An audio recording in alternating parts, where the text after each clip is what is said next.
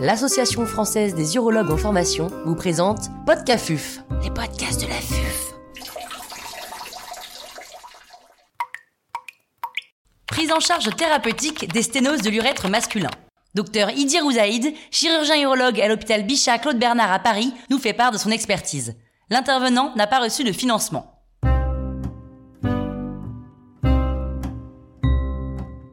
Quels sont les grands principes de la prise en charge thérapeutique? Il faut savoir que la sténose de l'urètre est une problématique exclusivement urologique, et je même exclusivement chirurgicale.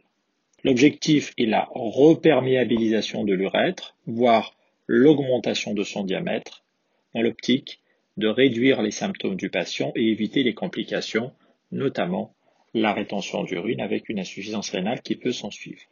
Il est donc important de mesurer, compte tenu de la multitude de techniques et de moyens disponibles pour atteindre cet objectif, de peser le bénéfice et le risque de chaque technique et de garder à l'esprit que la sténose de l'urètre peut récidiver et donc planifier une séquence thérapeutique avec le patient. Bien entendu, il s'agit d'une pathologie avant tout fonctionnelle. Il est donc important d'évaluer et d'estimer les attentes des patients pour ne pas les décevoir et les informer à bon escient. À titre d'exemple, un patient jeune avec un désir de paternité n'est pas à traiter de la même manière qu'une personne âgée euh, sans ces problématiques-là. Et enfin, ne pas méconnaître une pathologie annexe qui peut être source de perturbation de la miction, telle qu'une pathologie prostatique ou vésicale, pour ne pas imputer des symptômes à la sténose et méconnaître une pathologie annexe qui peut être traitée séparément. Quels sont les éléments déterminants pour le choix du traitement? Tout d'abord, l'âge du patient et ses attentes, l'étiologie de la sténose. Une sténose iatrogénique, par exemple, est beaucoup plus complexe qu'une sténose idiopathique. Bien entendu, on s'intéressera plus spécifiquement à la sténose elle-même, sa situation, sa longueur, est-elle franchissable ou non? Existe-t-il une spongiofibrose importante ou pas? Bien entendu, l'état local est également important dans le choix d'un potentiel traitement, notamment en cas d'urétroplastie.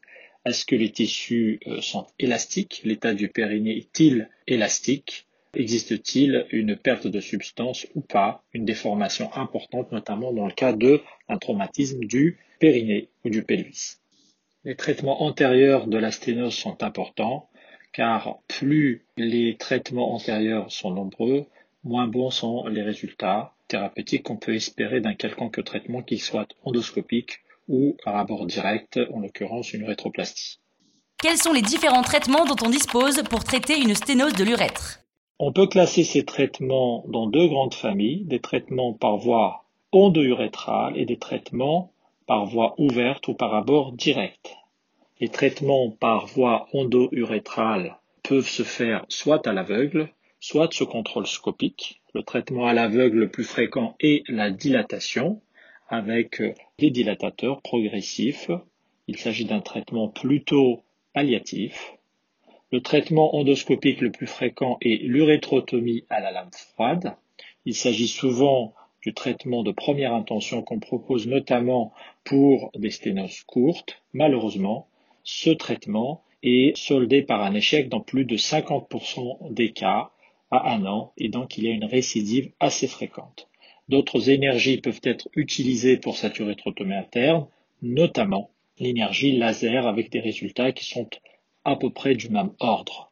Il y a quelques essais qui ont euh, évalué des traitements adjuvants à cette urétrotomie interne endoscopique, notamment des instillations de chimiothérapie telles que la métomycine ou des corticoïdes pour éviter une cicatrisation à outrance qui est souvent source de spongiofibrose et de récidive.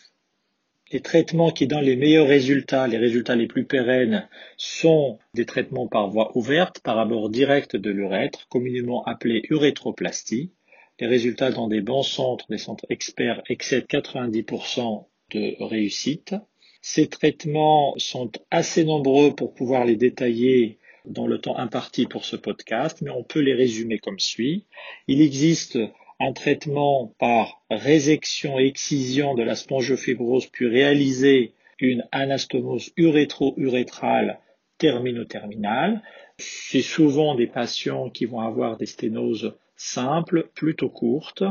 Il existe un autre traitement qui est un traitement en un ou deux temps avec euh, l'augmentation du diamètre de l'urètre en cédant de lambeaux pédiculés, soit en utilisant le, la peau du prépuce ou de la peau scrotale, sinon par des lambeaux libres. Le lambeau libre le plus utilisé actuellement reste le lambeau de la muqueuse buccale.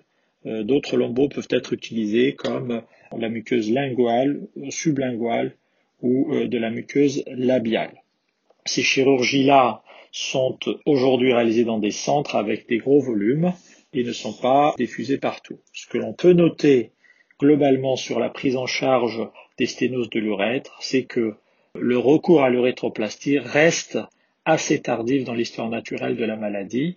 Plutôt que de faire une énième urétrotomie interne, mieux vaut référer le patient à un centre expert de manière à lui faire bénéficier du traitement plus efficace pour cette pathologie-là, à savoir une urétroplastie.